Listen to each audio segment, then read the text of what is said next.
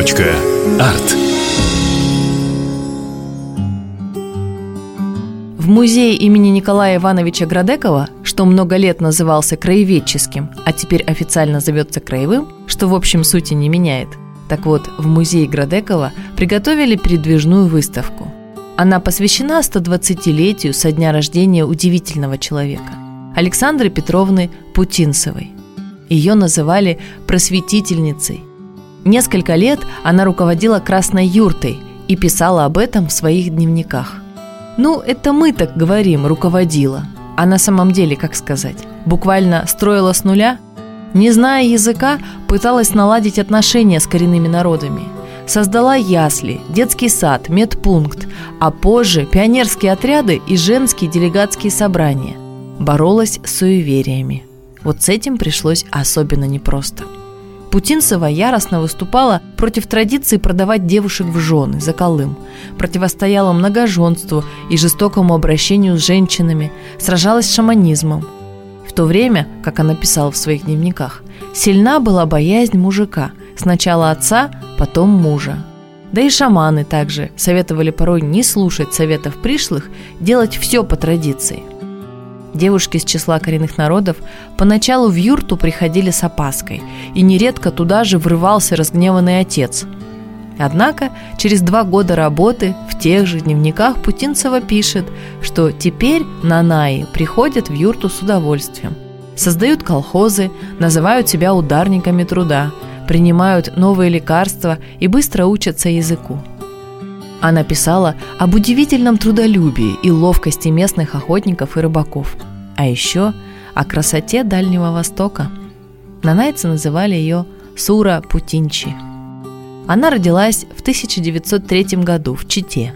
В молодости побывала во Владивостоке, где ее любовь к тогда малоизученному краю подогрели знаменитый Владимир Арсеньев и известный исследователь Дальневосточной Арктики Георгий Ушаков – как-то девушка увидела статью в газете, где говорилось, что на Нижнем Амуре организуется так называемая «красная юрта» для распространения советского образа жизни среди нанайского населения. И вот осенью 1929 года эта невысокая светловолосая девушка добралась до стойбища Нижней Халбы. Работа была, мягко говоря, непростой – Путинцева, с одной стороны, понимала, что многолетний уклад не надо рушить, но вместе с тем необходимо было как можно скорее включить нанайский народ в общекультурную советскую жизнь, в промышленную работу, в конце концов открыть им дорогу к профессии.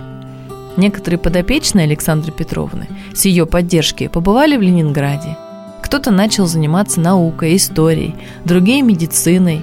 Но еще много людей оставалось вне этих возможностей – и трижды после отъезда в 1930 году она приезжала с большими командировками, привозила книги, выступала и общалась с местным населением.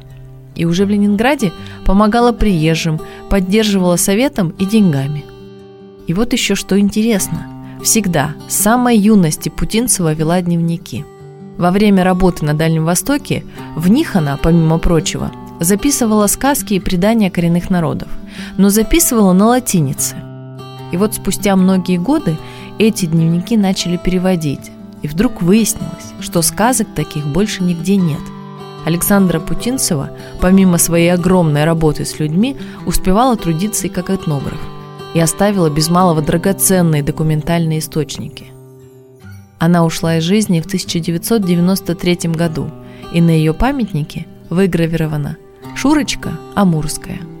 Сегодня эту память берегут и в Санкт-Петербурге, и в Хабаровске, и во Владивостоке, и в национальных селах, куда вскоре отправится из Градековского музея передвижная выставка, посвященная истории Красной юрты и Александре Петровне Путинцевой.